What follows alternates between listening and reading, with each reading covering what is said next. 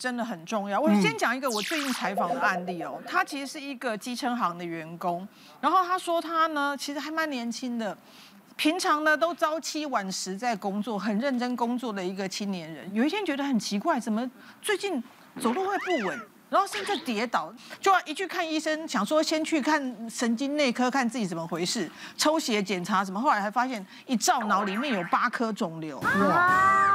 他是肺腺癌转到脑，可是第一件事想说啊，那应该会有健保给付吧？他说我要先把脑那个肿瘤烧掉。后来他说不好意思，那个伽马刀就是那种那种直接不用开刀可以用照的那种。他说伽马刀三颗有给付，你八颗没有。他说我八颗比三颗严重，为什么没给付？他说那健保能不能付三颗，我来付五颗？他说不行，所以他就先自费用伽马刀烧掉。可是烧掉之后，他的肺腺癌还是要治疗嘛，因为已经比较晚期四期了。然后像他买的就就。是实支实付，可是后来他发现，他还是要自费一个月好几万，为什么？因为他呢，免疫加化疗加标靶，总共一个月要十七万，嗯，十七万。可是呢，他就发现住院的时候那些实支实付是有付的，就是好像那些很。可是如果我带回家的那个口服药的标靶是没有付的，所以他每个月还是要自己付标靶，要好几万块。他甚至后来付不出来了，他就说跟医生说，不然我不要吃标靶好了。医生说不行啊，这就是一个组合啊。他说可是这个钱我真的已经两三年，他到现在已经治疗两年多，我真的付不下去。后来跟医生讨论。才说那不然减量，不要吃那么多，你就不要把药少吃一点这样之类的，那就变成说，哎，实支实付。大家有时候想，就是为什么刚才说日额跟那个都要合并做，就是因为还是有它的限制。那比如说有一些老人家也是觉得说啊，不要给我弄背一点弄虎啊。我朋友上次他家里的长者就这样，本来一开始都觉得肩颈痛，一天到晚就给人家推拿按摩，后来不对，他发现他爸怎么拿筷子都。不稳啊！后来才知道那个已经影响到他这个没有办法治，后来赶快去看医生，他说不行，医生说你这个要开刀了，你这个整个都有问问题，要椎间盘有问题。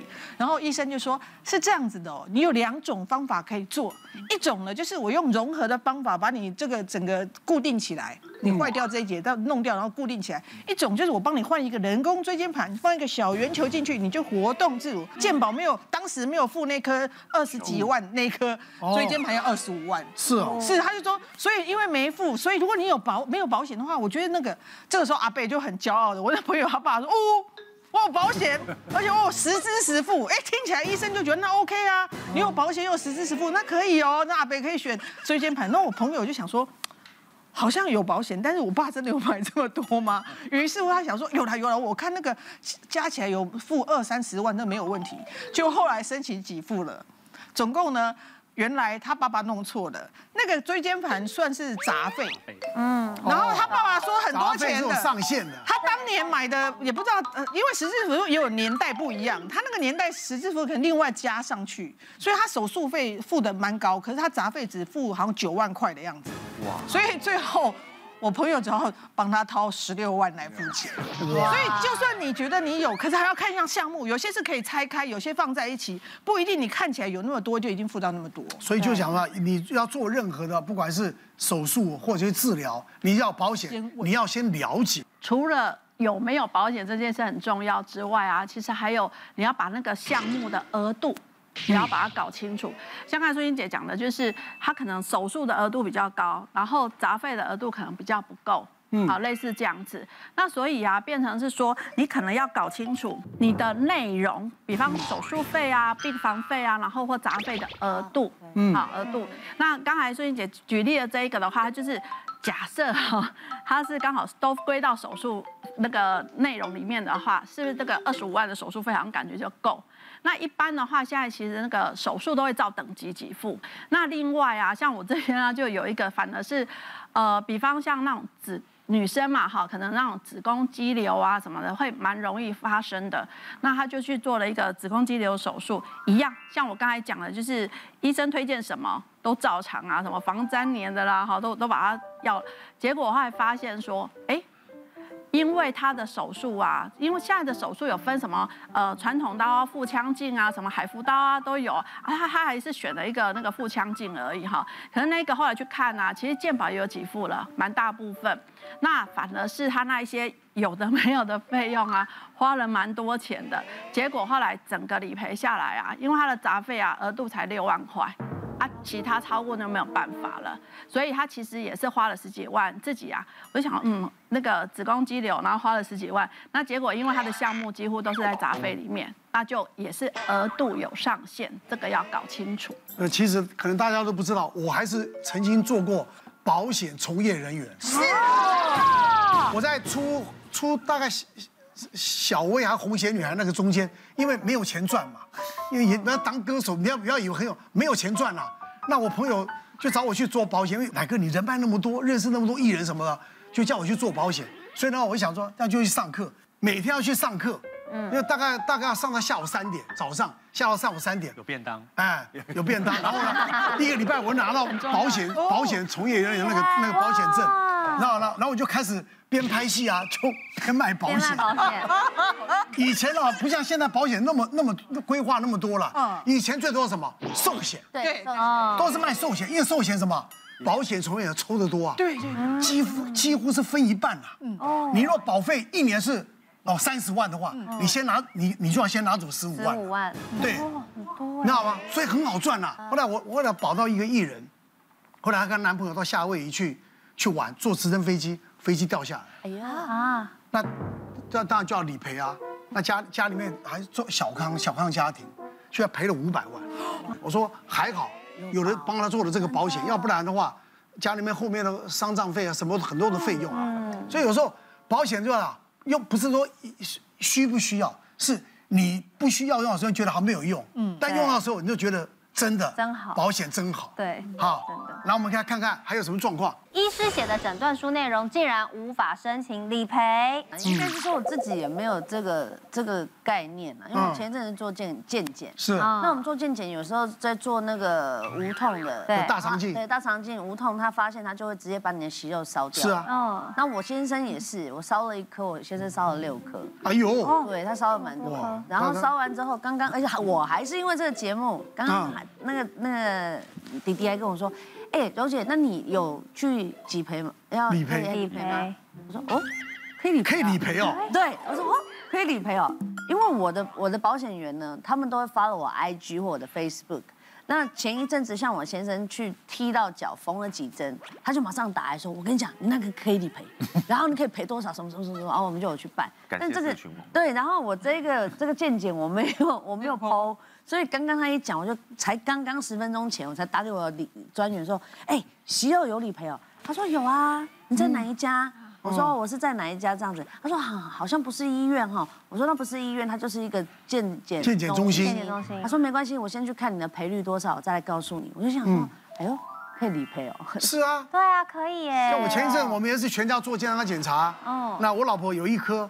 好像就是小一点几小到零点几公分，对对，是四千块，零点几公分变八千，它有它有大小的，它有大小之分，它有分大小颗，价钱不一样。对对对对对。那你如果保像我像我像我儿子，我还保了两家三家，就两家三家。就是都会赔嘛，嗯，赔了你就就就开开刀，他自动拿掉了，比如四千块，搞不好就赔你一万二三家。如果你是检查当天发现，哦，医生通常会问你说要不要直接就割掉，对不对？对。哎，最好是当天割，因为你连当天的检查费用都可以哦。因为有些人是说我哎检查哎我想想我考虑一个礼拜好了，但回去哎你那个检查费用就不会赔，你的那个手术费用才会赔。所以你最聪明应该是你检查完当天就当下手术，你连那个检查费用都没有。其实应该是这样子。一般的健体中师会会先问你，如果发现息肉的话。你要不要我们对检查前他会先问你啦。我是跟我大学同学买的保险，然后我这个是没有 PO 社群，但是我有跟他聊说啊，我不能吃饭，因为我要喝那个不是要排泄的那个什么药吗？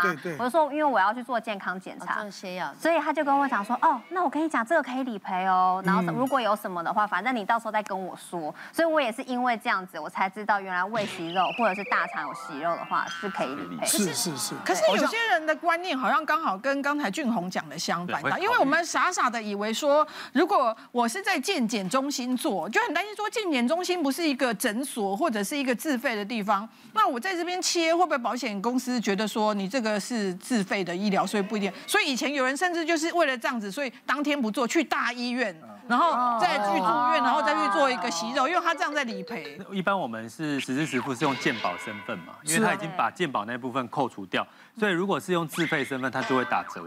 理赔的金额，比如说打个七五折之类的，所以是还是会赔，可是它就会打折。其实我们有很多是去健检中心，是。那确实每一个健检中心其实有一些不同哦，有些健检中心是它有呃一些医疗措施的证照，对，它是可以做这件事。那有些健检中心它就只能单独做健检的部分，所以它就会在事后提醒你说，那你去那个大医院。所以这个可能也还是有一些不同啊，好，有一些不同。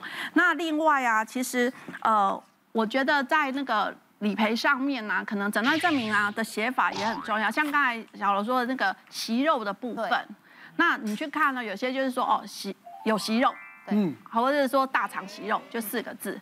那可是有时候那个医生啊，就是帮我们注明手术这件事情，其实是就会比较。呃，就是在理赔上面会比较清楚，会比较清楚，所以这个是可以注意的。这样子，我我父亲本身呢，他是有那个白内障，嗯，那。以前的话都是那种传统手术，他、啊、可能也是要住院的。那现在不是都有很多的那种呃很好的疗法啦，哈，比方镭射啊什么的。那这些的话就是也是请那个医生在上面，然后可能把它注明清楚，说他是呃，比方眼球啊、白内障的什么什么手术。手术。对，好，所以有些字眼啊还是可以注意一下。对，当然医生也不会随便把你乱写手术了。比如说以前很在意写的是处置，对，还是手术，因为他给付的项目不一样。就像刚刚那个大肠息肉啊，之前就有一个人就说，他的保险人员也很开心跟他说，你你可以申请哦，然后他就算一算，觉得哎应该有一笔不少的钱，结果后来一申请下来，他保险说哎怎么办？怎么会跟我当初跟小罗讲的差那么多钱？就一看才发现，是因为他除了实支实付之外，他有一些日额型的，他也会支付这个。如果你是手术的话，手术也有定额，只是看你的，还要乘以几倍或者是多少点给你。他就发现，哎，为什么他那个日额那张手术给他最低的那个项目，就是说他的倍数是最低的。然后他就问说为什么？后来才知道说，因为医院的写法误让他误以为说你这个算是一种切片简体切片，有没有？因为有时候我们比如说。哎，你如果做一个肿瘤，他会帮你捏一片，或者你说乳房，他会帮你捏一片，最主要是要去做病理的检查，看看哎是不是呃坏的、好的还是什么。所以他认为说你这个是一种病理切片，所以他就给他给付最低的倍率就一倍。他说不是啊，我这个就是手术啊。对啊。所以是不是写手术真的差很多？是是是是。有些急诊医生以前说觉得你们很烦呢，因为诊断书病患就会说医生你这样写不对，我是医生我写的诊断书。他说五 G 了。我的理赔员说你啊，这之前有一个人，他是这样走在路边，然后就是因为机车就是疾驶而过，然后他就吓就扭到了嘛，就没有真正撞到，但是因为他吓到，就他跌就就受伤了，受伤之后就去急诊，那急诊呢就写就是好像他就跟他说，医生说医生你写扭伤不行，扭伤不行，你一定要帮我写挫伤或扭挫伤还是什么之类，他说这这是怎样？他说因为呢。如果一般扭伤，他不一定会付。你要说我怎样就讲很多，可是你写挫伤，那我去申请保险给付比较容易一点。嗯，所以写的字有差，他们也会差。别忘了订阅我们 YouTube 频道，并按下小铃铛，收看我们最新的影片。想要看更多精彩内容，快点选旁边的影片哦。